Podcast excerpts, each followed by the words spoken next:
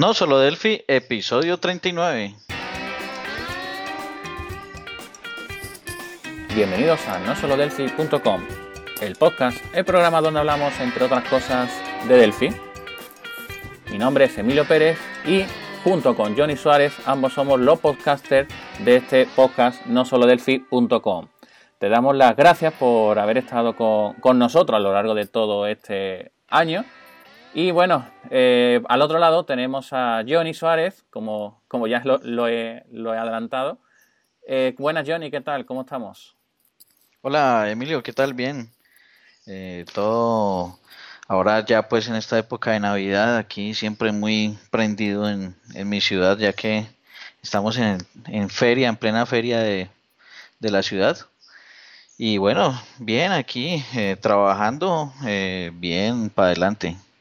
Muy bien, Johnny. El, podcast de hoy es un poco especial porque, bueno, siempre lo hacemos con una escaleta, vamos siguiendo los diferentes pasos y esta y este podcast eh, queríamos que fuera totalmente diferente, ¿de acuerdo? Luego, no tenemos nada en común entre Johnny y yo, y yo puesto para que digamos, ahora tienes que hablar tú, ahora tengo que hablar yo, etcétera, etcétera, sino que nos hemos unido y como habéis visto no hemos puesto ni la publicidad inicial de dónde estamos trabajando, a qué nos dedicamos, etcétera, etcétera, sino que directamente eh, vamos a ir al podcast en sí.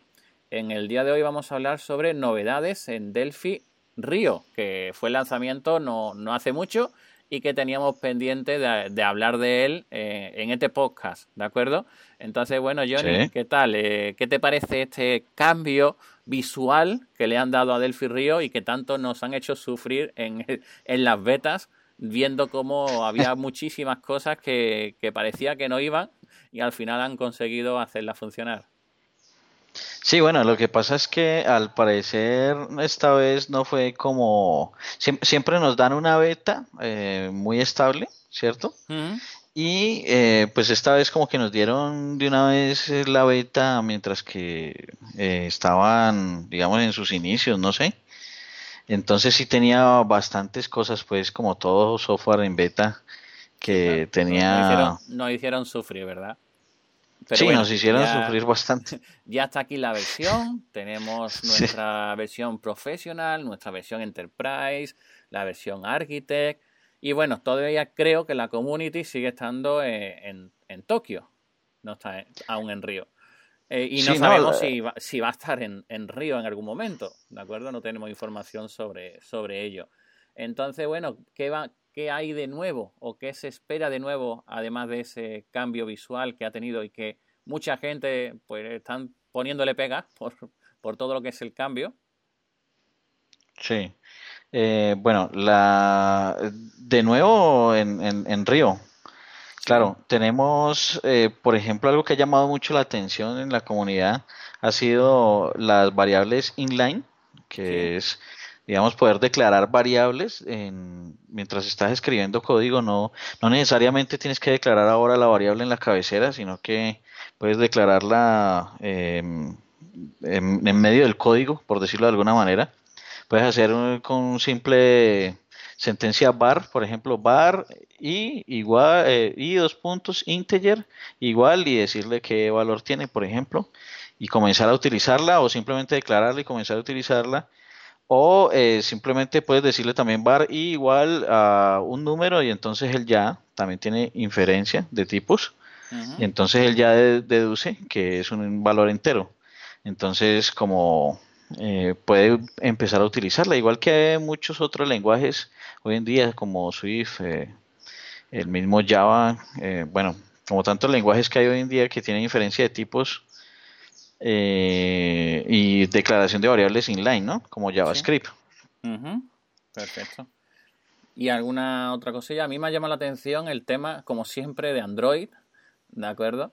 Que aunque había posibilidades con, con Delphi Tokyo, me acuerdo que me lo decías tú, es que tengo que liar una grande para poder hacerlo, pero el tema de poder eh, subir aplicaciones nuevas a Google Play, que, no se podía, a no ser que tuvieran la compatibilidad con una, le llaman API 26, ¿vale? Pero será una versión de Android en concreto.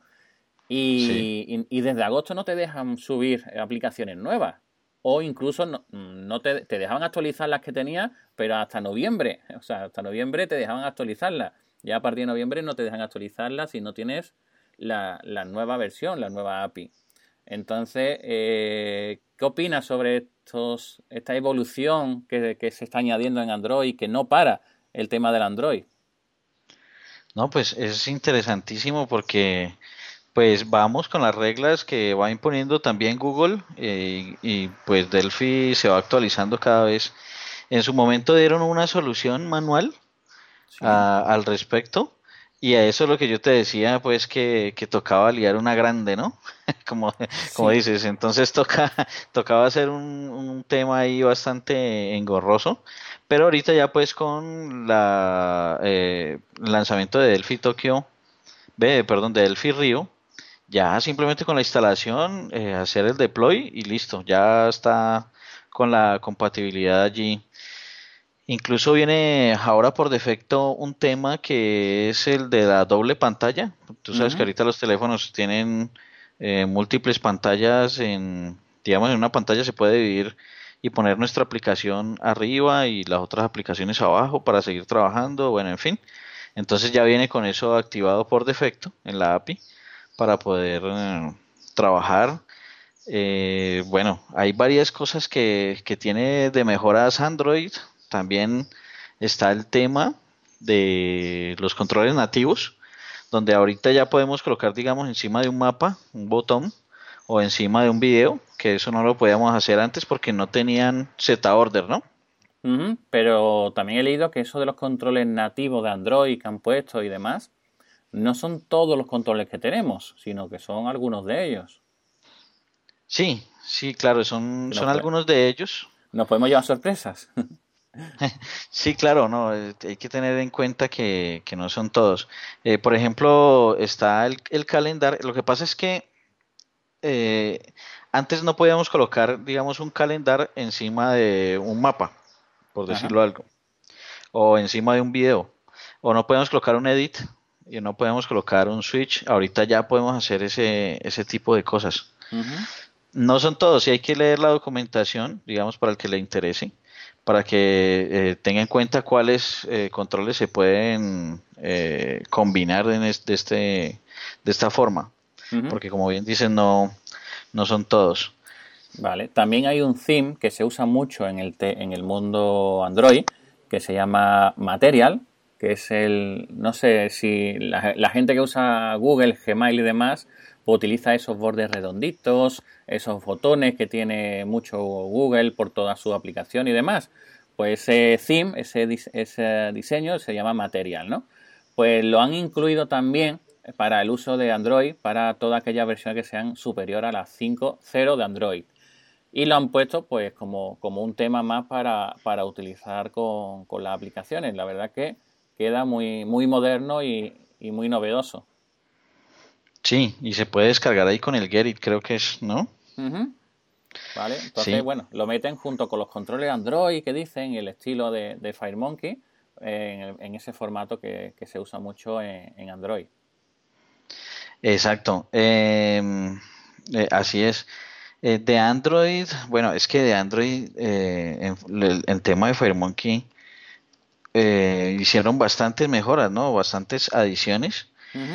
Eh, también está el tema de los permisos. Por ejemplo, no sé si has visto que las nuevas aplicaciones en Android, pues para los que utilizan Android, eh, tienen unos permisos, no, no es como los permisos de antes, donde uno a la aplicación le daba todos los permisos directamente, sino que a medida que los va uno utilizando, si los va necesitando, la aplicación va pidiéndole al usuario si tiene permiso o no tiene permiso Para, para, utilizar algo. Entonces, ahorita eh, colocaron unas nuevas bibliotecas donde uno puede hacer ese tipo de peticiones a medida de que se vaya utilizando X o Y característica. esto, esto es muy interesante porque, por ejemplo, yo eh, alguna vez hice alguna aplicación donde tenía una opción donde podías hacer llamadas a teléfonos. Pero entonces eso limitaba la aplicación porque en algunas tablets no se podía instalar. Entonces me tocó quitar esa característica porque era más importante que tuviera más despliegue en más dispositivos. Pero ahora con esto, eh, simplemente si la tablet o el dispositivo donde está corriendo tiene capacidad eh, para ejecutar algo, pues se pide el permiso y si no, pues no se utiliza la característica. Entonces, eh, ayuda pues en este tipo de, de situaciones. Mira, qué, interesante. También he visto que, ya para el tema de iOS, pues soporta las nuevas versiones, incluso los 64 bits. Aunque eh, creo que para MacOS aún todavía no tiene lo del 64 bits, pero todo se andará, ¿verdad? Sí, así es. Eh, todo ya se irá dando el tema de MacOS. Lo que pasa es que tal vez Apple no, no ha puesto en MacOS este, ese tema obligatorio, pero Delphi va, eh, creo que en la próxima versión ya va a salir el tema de 64 bits para, para macOS. Y eh, para ellos está el, asunto con 64 bits. Sin embargo, el, simulador todavía no funciona con eh, para 64 bits. Debido a que, precisamente porque como no hay compatibilidad con macOS, entonces ahí hay un, ahí hay un tema pues que, que se debe solucionar en las próximas versiones para poder funcionar con las últimas versiones en el simulador, ¿cierto? Exacto. Pero para dispositivos físicos sí funciona. En el iOS 12 con soporte y 64, 64 bits, 32 eh, pues toca hacer unas maromas, pero pues realmente alguien que tenga iOS hoy en día eh, ya debería estar trabajando en 64 bits, ¿no? Así es, o sea, se ve súper, o sea, muchísimas modificaciones que si te dedicas al tema de creación de aplicaciones móviles y demás, tienes que estar actualizando continuamente la, versión de, de Delphi. La verdad que te, te exige mucho, la verdad. Sí, toca estar todo el tiempo preguntándose qué, hay nuevo, qué, cuáles son los conceptos nuevos. Por ejemplo, este tema de los permisos que cambió. Eh, toca estar todo el tiempo actualizándose porque, porque sí, sí cambian bastante los, los temas de aplicaciones móviles, ¿no? Es que incluso el propio IDE, ya eh, muchísima gente le usa, o sea, muchísima gente. A mí, por ejemplo, me gustaba el formato blanco y las letras negras, ¿no? pero casi todo el mundo que veo lo primero que hace es cambiármelo al fondo negro y, las letras de, color claro. Sí, a mí, yo también lo utilizaba el blanco, eh, de hecho te lo dije alguna vez, ¿Sí? que seguía utilizando el blanco y no me gustaba el negro de la versión de Tokio, ¿cierto? La que salió en la 10.2.3. Pero este 10.3, la de, la de Río, sí me ha gustado la parte oscura porque ya no está, digamos, tan, tan negro, sino que han suavizado un poco los colores y creo que va, eh, ahora sí lo siento descansado. Sí, lo que suelen decir es que esa forma oscura, si hay poca luz alrededor, pues funciona mucho mejor. Dice que esa forma oscura es para los nocturnos, los que programamos de noche, pues les viene mucho, mucho mejor. O en mi caso que programamos por las madrugadas. también, también. sí, también es, cierto.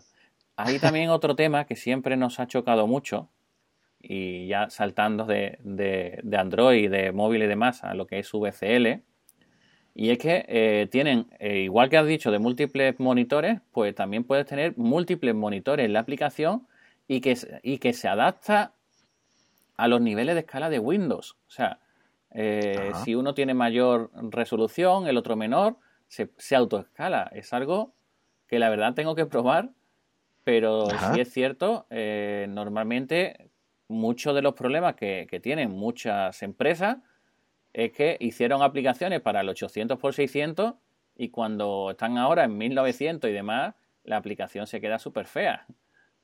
sí, es cierto. Eh, no sé cómo funcionará esto, pero si esto es cierto, eh, quedaría, quedaría muy, muy interesante. Sí, cuando lo pruebes nos cuentas qué tal, porque yo también quisiera saber cómo, cómo va el asunto. Claro, es que dice aquí, por ejemplo, eh, estoy leyendo de la página de, embarcadero, ¿no? Dice compatibilidad con Per Monitor V2. Asegúrate que tus aplicaciones se adapten correctamente a todos los niveles de escala de Windows y respondan a los cambios de ajuste de PPP en diferentes pantallas en tiempo de ejecución. O sea que la verdad que pinta, pinta chulo.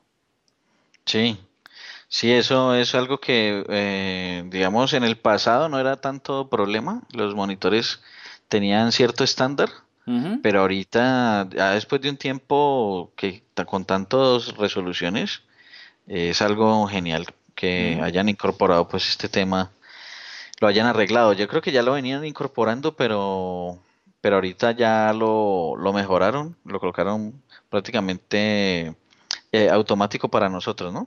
Sí, así es. La verdad que, está muy, muy interesante. Por ahí, por el tema de... ¿Qué más cosillas? Eso es. Dime. Eso, por, por, el tema de BCL, también colocaron ese nuevo componente de Windows Store para saber o acceder a, la API de, de, los, de la tienda de Windows y saber qué aplicaciones tiene, por ejemplo, el usuario eh, compradas, cuáles tiene como trial, eh, utilizar el trial de nosotros, de nuestra aplicación, utilizando el, API de la Windows Store. Como para facilitar todo este tipo de cosas, ya viene un componente que se llama T, Windows Store precisamente.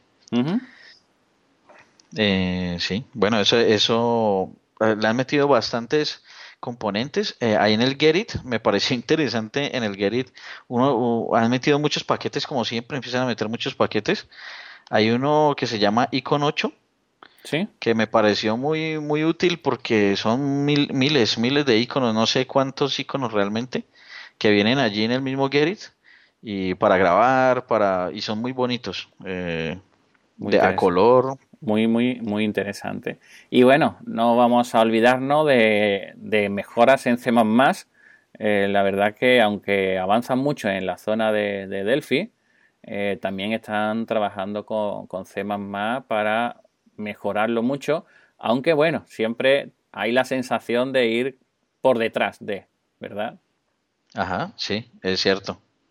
Así es eh, sí han mejorado bastante, bastantes cosas de C++, creo que algo con el rendimiento. De hecho, eh, en, el, en el tema de la RTL, también mejoraron el acceso o la velocidad de acceso a la biblioteca en RTL. Por lo tanto, también mejora pues el tema de C++ y de Delphi al mismo tiempo. Eh, eh, podemos, digamos, acceder a las, eh, a las propiedades o a las características de las clases en tiempo de ejecución de una forma más rápida, mejoraron muchísimo esto. Eh, le metieron mucha velocidad también a, a, varios, a varios temas de, lectura de, RTL como tal. Entonces, ah, bueno, algo que me sorprendió mucho de entrada fue la velocidad con la que funciona ahorita Live Binding. Eh, Live Binding siempre, nunca me ha gustado porque es bastante lento en, en cuanto en el tiempo de diseño. Eh, pero en tiempo de diseño con eh, Río, pues mejoró de una forma muy notable y una aplicación donde tenía Light Binding me funcionó estupendamente rápido en tiempo de diseño. No la he probado en tiempo de ejecución. ¿Qué tal si, a ver si de pronto ahora sí iguala los tiempos, los tiempos en tiempo de ejecución? Pero pues en tiempo de diseño ya funciona mucho mejor que antes. Ya no podemos decir que, que es que se bloquea la aplicación, bueno, ya eso ya no, no pasa, digamos, esas esperas de minutos ya se volvieron segundos y si, y si no tienen muchas conexiones, pues casi imperceptible la, la demora como tal ahí. Eso es Vale, pues antes de seguir diciendo características que tengas por ahí apuntadas, Johnny, vamos a ver las tres ediciones de RAT Studio que tenemos en la actualidad, ¿vale? Porque, bueno, mucha gente me pregunta, bueno, ¿y cuál, cuál cojo, cuál elijo, cuál, por cuál nos vamos, no? Tenemos, eh, lo dividen en tres, Professional, Enterprise y Architect, ¿vale? Obviando la, la community, ¿de acuerdo? Estamos ya en las de pago, ¿de acuerdo? Ok. Eh, sin entrar en lo que cuesta cada una, que cada uno, pues, según el país, según la oferta que haya en el momento, etcétera, etcétera, pues es diferente, ¿no? En la Professional pone que se puede hacer aplicaciones para Windows, para Android, para iOS y para Mac. ¿De acuerdo? Entonces, eso implica, y lo decimos así, implica que para Linux no se puede. ¿De acuerdo? Así es. Es el sistema operativo que dejan un poco fuera. Lo dejan fuera por dos motivos. Primero, porque no permiten DataSnap y al final el, fuerte de Linux, en teoría, es desarrollar esas aplicaciones web eh, con DataSnap, Delphi MVC, eh, RAT, Server, etcétera. Entonces, claro, como el SDK ese de, DataSnap lo, lo, quitan, pues no está la compilación para, para Linux, ¿de acuerdo? Sí, es cierto que bueno que existían, existen componentes, como, como bien sabes, para poder hacer aplicaciones eh, eh, de escritorio para, para, Linux a través de, él, pero bueno, al final ahí todavía no tiene mucho, mucho ganado software como, como Lazarus, ¿verdad? Que, directamente incluso el entorno de desarrollo lo instalas en, Linux. No tienes que estar en, en, un ordenador o a otro, ¿no?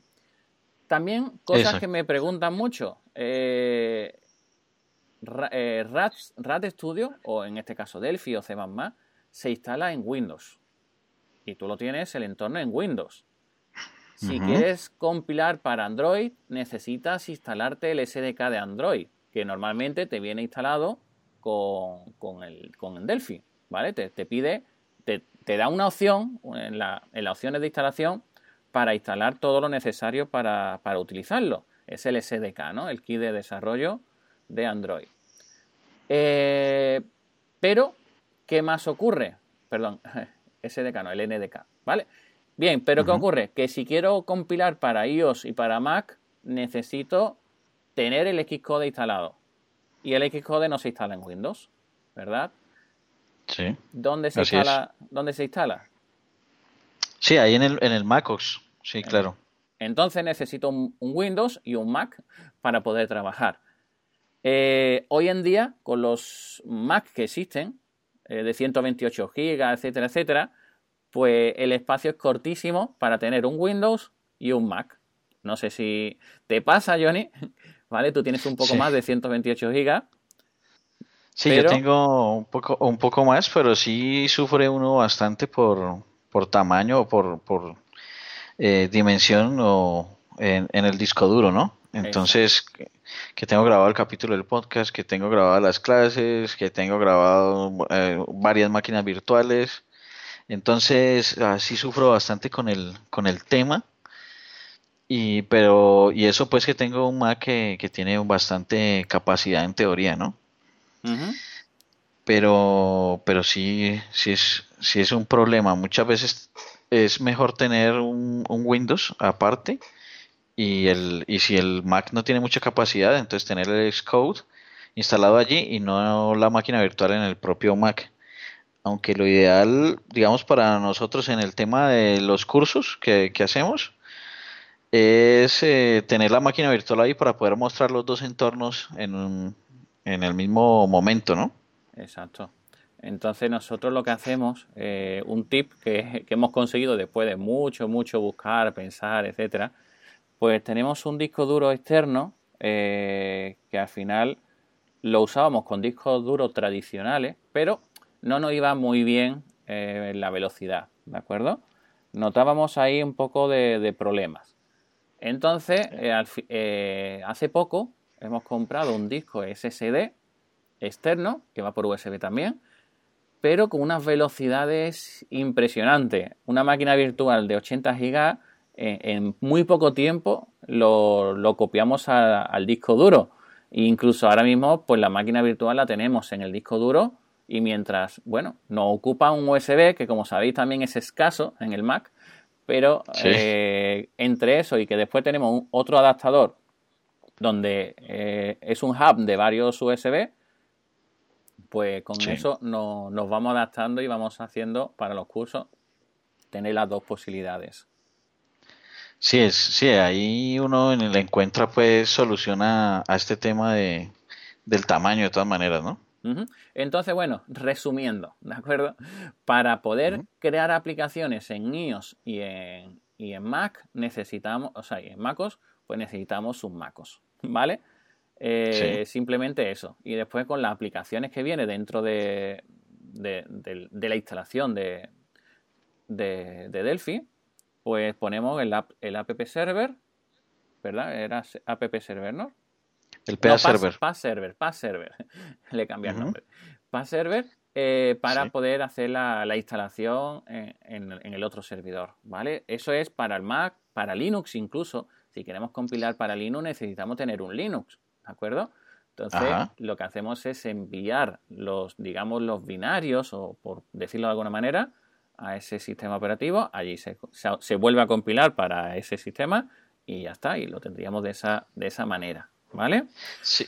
Entonces, eh, dime. Eh, iba a decir que, o agregar allí que en principio suena pues bastante eh, complejo pero en últimas, cuando uno ya tiene configurado todo el tema, eh, tiene aquí el Mac configurado, tiene el SDK y el NDK de Android configurado, y tiene Linux también ya configurado, incluso pues uno puede usar el PA Server también con Windows si quiere. Entonces el despliegue ya después es eh, automático, ya es muy fácil, digamos, seleccionar uno de esos sistemas operativos y hacer la compilación hacia allá. Incluso, Johnny, mucha gente me dice, no, es que mm, en mi ordenador funciona bien, pero cuando lo ejecuto en el servidor no me funciona y no puedo depurar. Pues nada, ponte para server, ¿verdad? Eh, exacto, sí, así es. Ponte para server en el servidor y ya podrás depurar tu aplicación allí. Sí, eso es, eh, es muy típico, ¿no? Que nos funciona aquí algo, pero en otro lado no. Y uno quisiera tener el Delphi instalado en el otro lado. Pero entonces no hay necesidad de instalarse el Delphi, solo el PA server y ya, ¿no? Vale. Bueno, pues nos dicen en el profesional, dice conjunto de componentes de VCL y FireMonkey, el código fuente de biblioteca, crear aplicaciones de base de datos con conectividad local integrada, pero hay uno que pone crear aplicaciones de base de datos con conectividad cliente-servidor y no está marcado en el profesional. Me llama la atención eso, la verdad. Sí, eh, bueno, lo que pasa ahí es que se refieren a FireDAC, ¿no? Sí. Que tiene el profesional, eh, tiene una limitación, incluso el community, eh, porque el community prácticamente es como una versión gratuita del, del profesional. Sí, es la misma. Pero, sí, lo que pasa es que ahí hay una limitación pero en cuanto a FireDAC, no en cuanto a otros eh, conectores.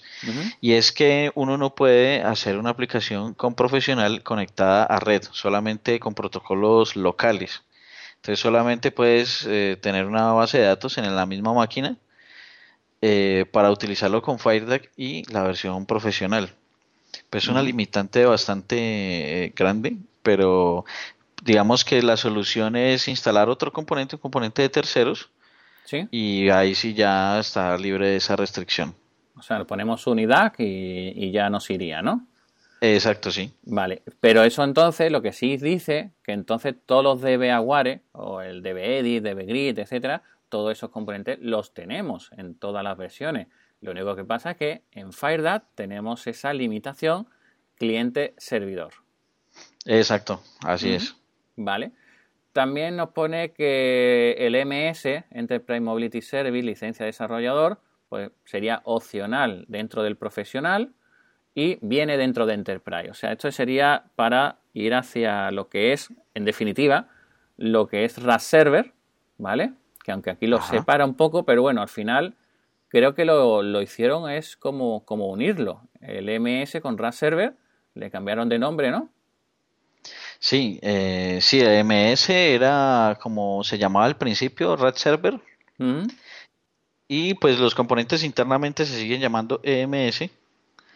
Y, pues no en la documentación siguen nombrándolo de esa manera, pero EMS se refiere siempre al, tema de Red Server. Sin embargo, lo ponen por separado porque eh, realmente lo que quieren decir aquí es que con RAS Server te dan una licencia para implementar un sitio con la versión Enterprise. Es decir, puedes eh, ponerlo en, tu, servidor, ¿vale? En un solo sitio. Eh, ¿Qué es eso de un solo sitio? Porque no sé si tú lo tienes bien claro, lo hemos debatido ya varias veces, pero no sé realmente a qué, quiere decir con un solo sitio en RAS Server. ¿Un dominio solo? Eh, ¿Un conjunto de usuarios que se dan de alta y que tienen sus propios push? ¿O qué significa eso de single site y multi-site?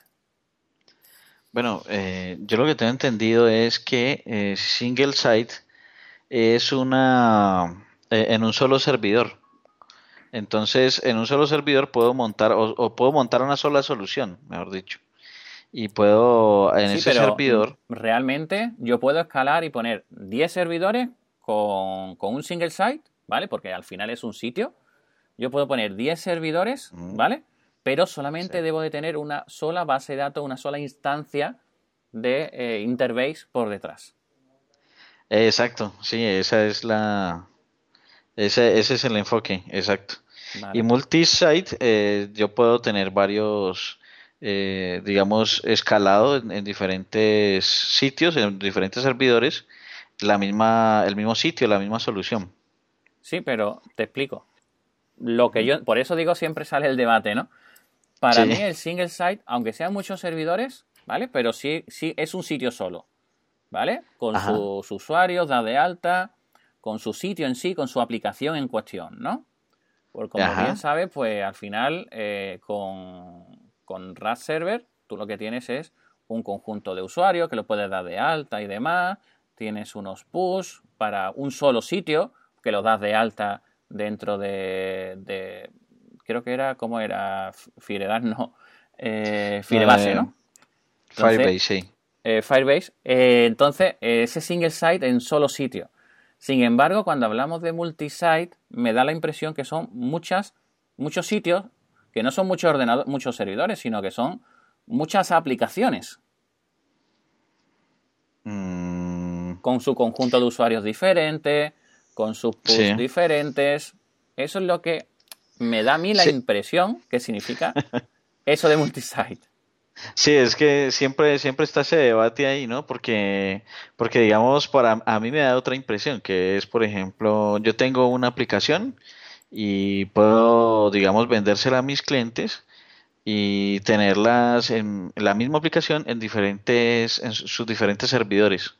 es, es, como la, el otro, la otra impresión que, que me da. Habría que preguntarle esto a, a no sé, a Fernando Risato o o alguien así que, nos aclare, eh, alguien como un comercial que nos aclare más el tema, ¿cierto? Sí, exactamente. Tendremos que ir preguntando de nuevo, ¿vale? Para ver qué, no, qué nos dicen, ¿de acuerdo? Porque al final, realmente, cuando te vas a cualquier otro, otro sitio, a cualquier otro, otra solución, por ejemplo, un multisite en WordPress, significa que con la misma instalación puedes crear muchas páginas eh, digamos, páginas web diferentes, de dominios diferentes, ¿de acuerdo? Donde con la misma base de datos, pues yo tengo diferentes webs, digamos. Tenemos, tengo la de, por ejemplo, Abati, la de PostgreSQL, la de no solo Delphi, tengo en la misma instalación, ¿de acuerdo? Entonces, eso para mí es eh, un multisite, ¿de acuerdo? Sí, exacto. Entonces, eh, ¿qué dice Marco Canto? Dice, significa que puedes desplegar en tu solución de RAS Server un servidores ilimitadas con localizaciones físicas diferentes también. ¿De acuerdo? Entonces, mm, para mí desplegar soluciones es poner aplicaciones nuevas. Por eso te digo. Sí, cierto. Eh, o sea, diferentes VPL o como, como sea en RAS Server, ¿vale? Pues poner varias. ¿De acuerdo? Y esa es la diferencia, una de las diferencias que tiene entre la versión Enterprise y la Architect. ¿vale? O sea, la, Enterprise te, digamos, regala, entre comillas, la single site y la Architect te regala la, también pongo entre comillas, la, multi. site ¿vale? Ajá. Diferencias entre Architect, o sea, Architect, entre Enterprise y Professional, pues DataSnap, ¿vale? DataSnap y, y RAS Server son las dos grandes diferencias junto con la compilación de Linux y el tema también de FireDuck, ¿vale? Para eh, conectar cliente-servidor. ¿vale? Entonces, sinceramente, si solamente es la limitación de, de FireDAC, pues a mí se me antoja más económico comprarlo Unidac. Sí, ¿vale? Sí, es me Antoja más, más económico comprar los, Unidac. Y, bueno, también son unos componentes muy, muy buenos, ¿vale? Aunque es cierto que para ciertas cosas me gusta más FireDAC. Tampoco lo voy a, lo voy a negar. Ajá. Ajá. Pero simplemente comodidad, conocimiento, ¿vale? Sí, y, de, aunque hay también otras cosas que vienen en los paquetes, eh, la verdad, de, digamos, de Enterprise y, y Architect.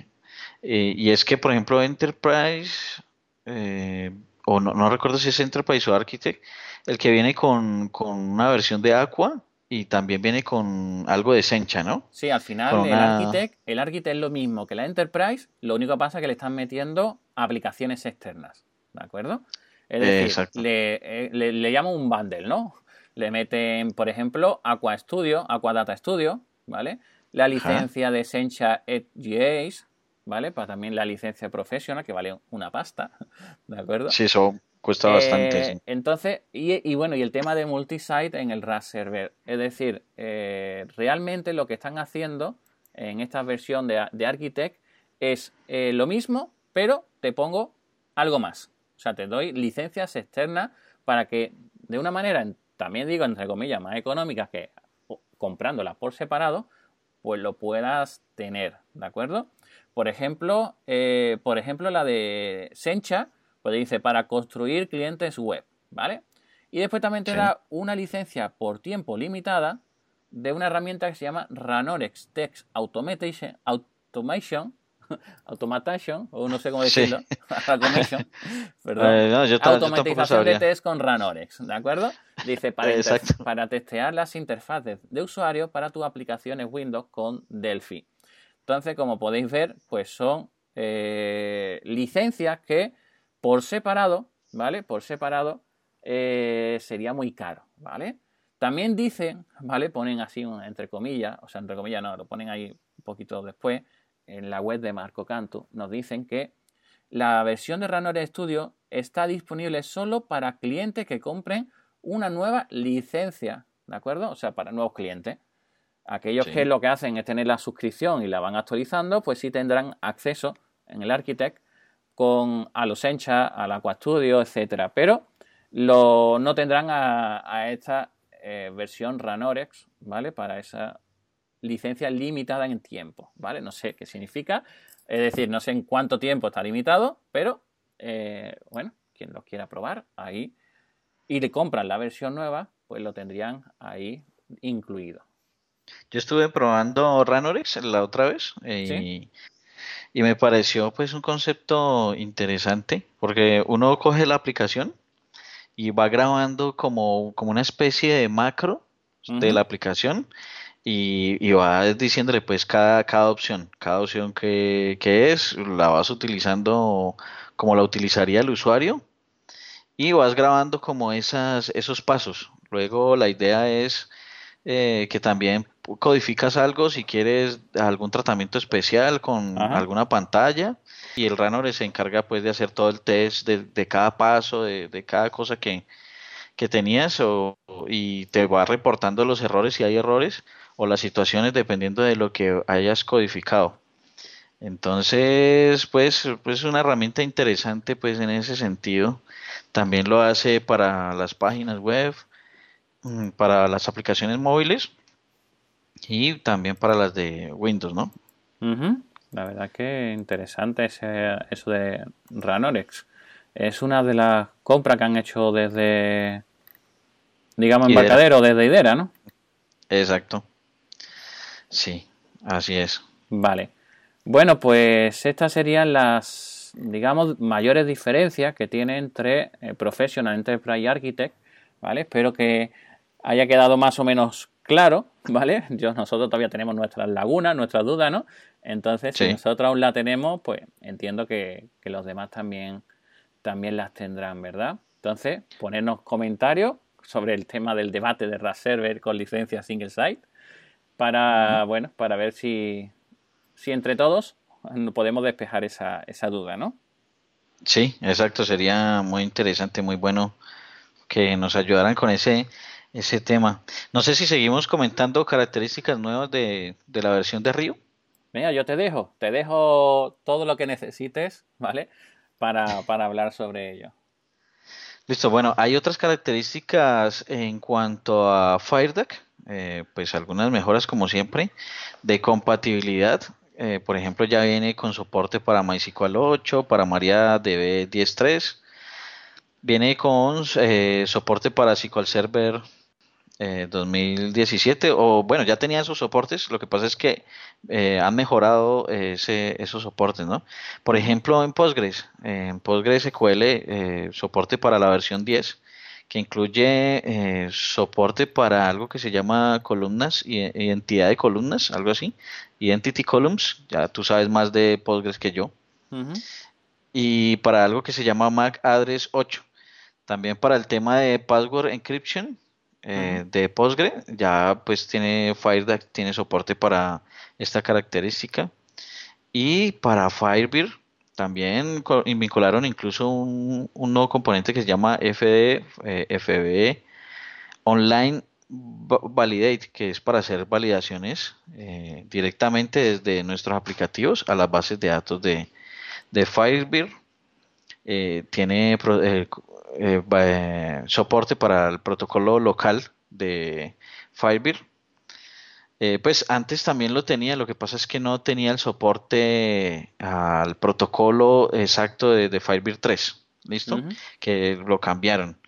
También soporte para los parámetros eh, de time zone de MongoDB, soporte para muchas características de Interbase, bueno, para todas las bases de datos. Y han metido una cantidad de cosas para los componentes REST, el REST Client, eh, ya no trabaja con Indie por debajo, sino con HTTP Client, que eso pues nos evita el tema del problema de, del certificado, que alguna vez pasó que se cambió esto y todas las aplicaciones que trabajaban con Indie, pues como Indie a su vez trabaja con OpenWS, eh, perdón, con, con OpenSSL, entonces, eh, pues eh, todas esas aplicaciones empezaron a tener problemas. Entonces, con HTTP Client ya estamos blindados con para ese tipo de problemas. Metieron unos nuevos eh, métodos en, en TRS Request Parameter que hace parte de las bibliotecas de REST Client. Bueno, metieron una cantidad de parámetros impresionante ahí pues en el en ese en esa parte. Mm, también mejoraron. También comentar que por defecto usa ese componente, pero que si queremos trabajar también con Indie, también se podría. Ah, sí, claro, sí. Ese es buen apunte allí. Eh, también mejoraron el tema del cloud y bueno, en RAT Server, eh, en RAT Server eh, hicieron unas cosas bastante interesantes. No las he probado todavía, pero estoy que las eh, necesito probarlas.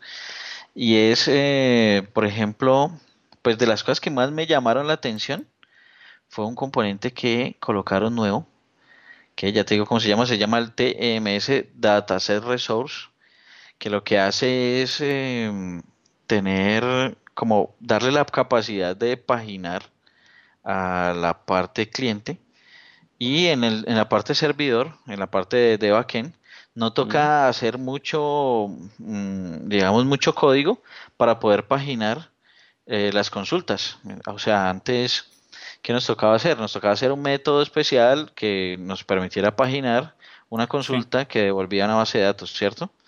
Ya con este componente, eh, todo eso está pues implementado, ya está prácticamente hecho y no nos toca eh, codificar mucho para, para poder lograr ese, ese tipo de cosas, no solo el paginado, sino también actualizar información y todo eso por medio de, de RAD Server, que RAD Server pues, pues maneja un JSON estándar y todo el tema pues mejoraron también la velocidad de la biblioteca eh, JSON, la res.json y la data.json. Menos mal. Que sí, mejoraron bastante la, el rendimiento de esa biblioteca.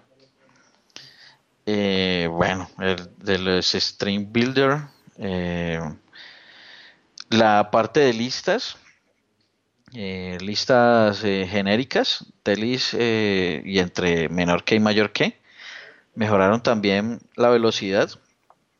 Según la documentación dice que mejoraron hasta cuatro veces la velocidad de, de, digamos, para limpiar, para hacer un forín en, en una de estas listas genéricas. Entonces la velocidad mejoró muchísimo, seguro estuvieron haciendo algo por ahí en la arquitectura de, de sus algoritmos. Sí, incluso dicen que Razer ha, incrementado 10 veces su velocidad. O sea que. Exacto. Sí, claro, al mejorar las listas y, y todo este tema, automáticamente mejoran todos esos otros productos, ¿no? Claro. Eh, bueno, eh, pues tienen varias varias eh, mejoras al respecto ya, pues en que en detalle ya sí ya tocaría mirar el tema de documentación que no creo que alcancemos a mencionar todas esas mejoras acá, ¿no? Claro que sí. Bueno, pues lo que podríamos hacer es dejar algunos enlaces sobre el blog de Marco Cantu, o sea, o sea donde están las ediciones de productos dentro de la web de Embarcadero y también pues invitar a nuestros oyentes que escriban comentarios sobre mejoras que, han encontrado, aquellos que lo hayáis probado, ¿vale? En esta nueva versión Río. ¿Te parece? Sí, me parece perfecto. Sobre todo también por no dejar tan, tan largo el podcast eh, en sí, ¿vale? También, bueno, eh, felicitar a todo el mundo las fiestas Espero que en esta semana, estamos grabando el día 26 de diciembre, después de, la fiesta navideña, venimos un poco, no sé, eh, cómo decirlo, eh, habladores, ¿no? Son fechas de, unirnos y de hablar mucho. Hemos querido aprovechar un poco el parón navideño para poder encontrar el hueco para, grabar este podcast y eh, decir que queremos hacer cambios en no solo Delphi, ¿vale? cambios que nos, que nos haga, que nos permitan el poder grabar, el poder crear estos contenidos, porque como bien sabéis, a día de hoy hemos tenido críticas constructivas y críticas pues no tan constructivas, ¿no?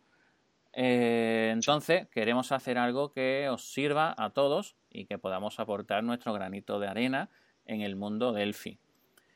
Ese granito de arena pues será bien a través de continuar con este podcast o unificar otros podcasts que tenemos eh, unirlos todos y crear pues un día de la semana o un día del mes eh, para hablar sobre, sobre Delphi, cosa que ya hacemos por, separado, pero sería unirnos eh, John y yo para, hacerlo. Entonces, vamos a dejar un, un, formulario en las notas del programa también que nos ayudaría muchísimo para que para poder saber qué hacer en este año 2019 que, que entra. Como, bien sabéis, pues nosotros trabajamos para esto, ¿no? Para fomentar Delphi, para que nos contraten como programadores Delphi y para ayudar con consultorías y con, todo lo que es relacionado con, este mundo que, tanto nos apasiona y que tanto nos gusta. Sí, exacto. No sé, ahí pues, eh, no sé si vas a adelantar algo de los, de los de algunos cambios que pueden haber sobre dónde los colocaríamos y dónde se podría colocar más o menos, no sé. Bueno, mucho dependerá de, ese feedback que, que, nos den, pero realmente, bueno, muchos saben que tenemos cursos en Emilio PM, que, cuyo precio actual pues cambiará radicalmente en a primeros de, enero. Tenemos también cursos en todopostgresql.com sobre PostgreSQL. Tenemos, teníamos cursos en tutoriales de programación, que bueno, ahí siguen, pero eh, le damos poco movimiento. Entonces, como podéis ver, incluso en el no solo delphi.com también tenemos cursos puestos, un, digamos un curso sin terminar. Nos quedan todavía un par de clases, quiero recordar, y, lleva, mucho tiempo ahí sin, sin hacerlo. Entonces, tenemos que unificar ideas y bueno, eh, estamos creando pues una plataforma donde unifiquemos todo y mm, todavía no tenemos bien claro el, pricing que queremos ponerle, ¿de acuerdo? Entonces, eh, la idea, pues mucha gente no quiere ese pago mensual de, esos 10 euros que teníamos en Emilio PM, no, les gustaba. Entonces, eh, queremos poner un precio único, como si fuera una matrícula de una academia, para que la gente pues, pagan una vez y pueden acceder siempre a ella, ¿no? Y queremos dar mucho valor añadido en esa, en esa academia. Entonces de ahí que queramos vuestras opiniones, ¿vale? Para poder hacerlo. También nosotros, yo estoy en España, eh, Johnny está en Colombia y también nos hemos recibido mucho feedback sobre diferentes tipos de precios según el país, la moneda, etcétera, etcétera, ¿no? que queráis o no, pues también influye en, estas cosas, ¿no? Por, por, finalizar un poco también, eh, el, formato, eh, como tenemos cosas en diferentes sitios, pues no conseguimos tener fuerza, porque no es lo mismo tres sitios que uno solo, ¿no? Entonces, de ahí, pues, eh, dejar un poco de lado el tener tanta diversidad y ser tan específico, ¿vale? Porque bueno, yo siempre he pensado que, hay que ser específico para en vez de genérico, pero eh, en este 2019 vamos a hacer al revés, ¿de acuerdo? Nos vamos a ir más a, a, tenerlo todo en el mismo sitio y el que quiera una cosa, pues hará esa cosa y el que quiera otra, pues hará la otra, ¿de acuerdo? Al final es como cuando vas a una academia y quieres aprender el B1, el B2 o el A1. Entonces, pues al final te vas a la clase que a ti te, convenga, ¿no? Sí, claro, eso, eh, eh, eso nos da como, digamos, como empresa un foco, ¿no? Un foco eh, en un solo sitio. Exacto. Y a su vez le damos más alternativas a, nuestros usuarios. Y bueno, y de hecho no es como una academia, de hecho es una academia porque incluso, no sé si, si has publicado por ahí en LinkedIn, creo que fue que te vi, o sea, eh, donde se ve pues la, la, la oficina, las, las, las, aulas, los estudiantes, ¿no? Vale, vale. No, no, esa es la academia donde yo eh, doy clases, ¿vale?